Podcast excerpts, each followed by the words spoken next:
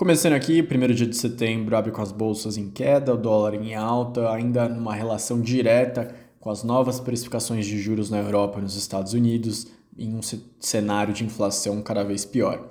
E o cenário de inflação pior diante de preços de energia altos envolvendo a guerra na Rússia com a Ucrânia começa a trazer consequências ainda mais graves para a Europa. O preço de energia começa a paralisar algumas fábricas na Alemanha. O ministro das Finanças prometeu um pacote de ajuda na casa de um dígito de bilhões de euros nesse ano e de dois dígitos para o ano que vem, mas já admite que realmente algumas fábricas podem estar passando por um cenário de ruptura. Na França, a ministra das primeira-ministras fa falou que eles estão projetando um racionamento de energia nas residências do país durante o ano, nesse ano ainda, no inverno, uma espécie de rodízio que vão ficar até duas horas sem luz. E na Espanha, o presidente do país reduziu o imposto sobre gás de 21% para 5%. Tirando a parte da energia, a taxa de desemprego, segundo a Eurostat, caiu de 6,7 para 6,6 na zona do euro como um todo, 10,9 milhões de desempregados. Os PMIs foram revisados, o PMI do Reino Unido caiu de 52,1 para 47,3, esse é o industrial, a leitura anterior era 46. Na zona do euro, uma leve mudança, 49,8 para 49,6. A estimativa anterior era 49,7. Em ambos são os piores em cerca de 26 meses na zona do euro e 27 meses no Reino Unido. O último destaque internacional vem da Alemanha, uma melhora no varejo de 1,9 entre julho e junho, quando a estimativa era alta de 0,3, ou seja, uma surpresa bem positiva.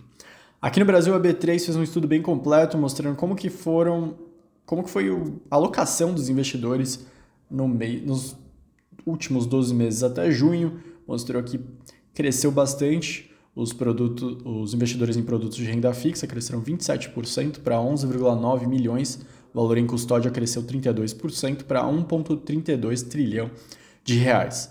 Em relação ao Tesouro Direto, um aumento de 29% na quantidade de investidores por produto, atingindo 2 milhões de CPFs. Valor em custódia cresceu 30%, passando de 68 bi e meio para 88 bi e 8, enquanto o saldo mediano recuou 3% para 2,4 mil. Considerando o período de dezembro de 2021 a junho de 2022, o produto de renda fixa que ficou mais popular foi a LCA, que com crescimento de 50%, o volume investido cresceu 51%, e em segundo aparece os CRIs, com crescimento de 30%, tanto no volume investido quanto no número de investidores.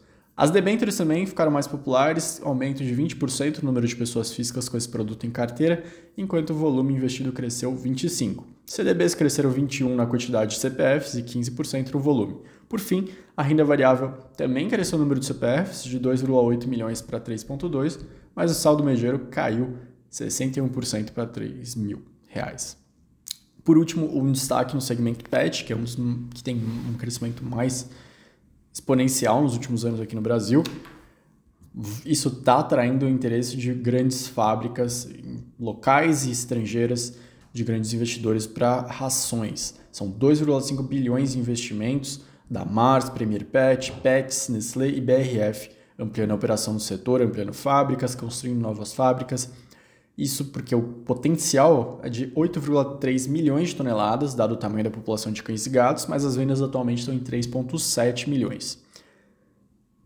A projeção é que o volume de ração cresça 6,6% em 2022. No ano passado, somente o segmento movimentou 78% da receita do setor pet, cujo faturamento foi de 35,8 bilhões. Último destaque é que logo mais vai sair o PIB do segundo trimestre desse ano aqui no Brasil. A estimativa mediana está em 0,9%.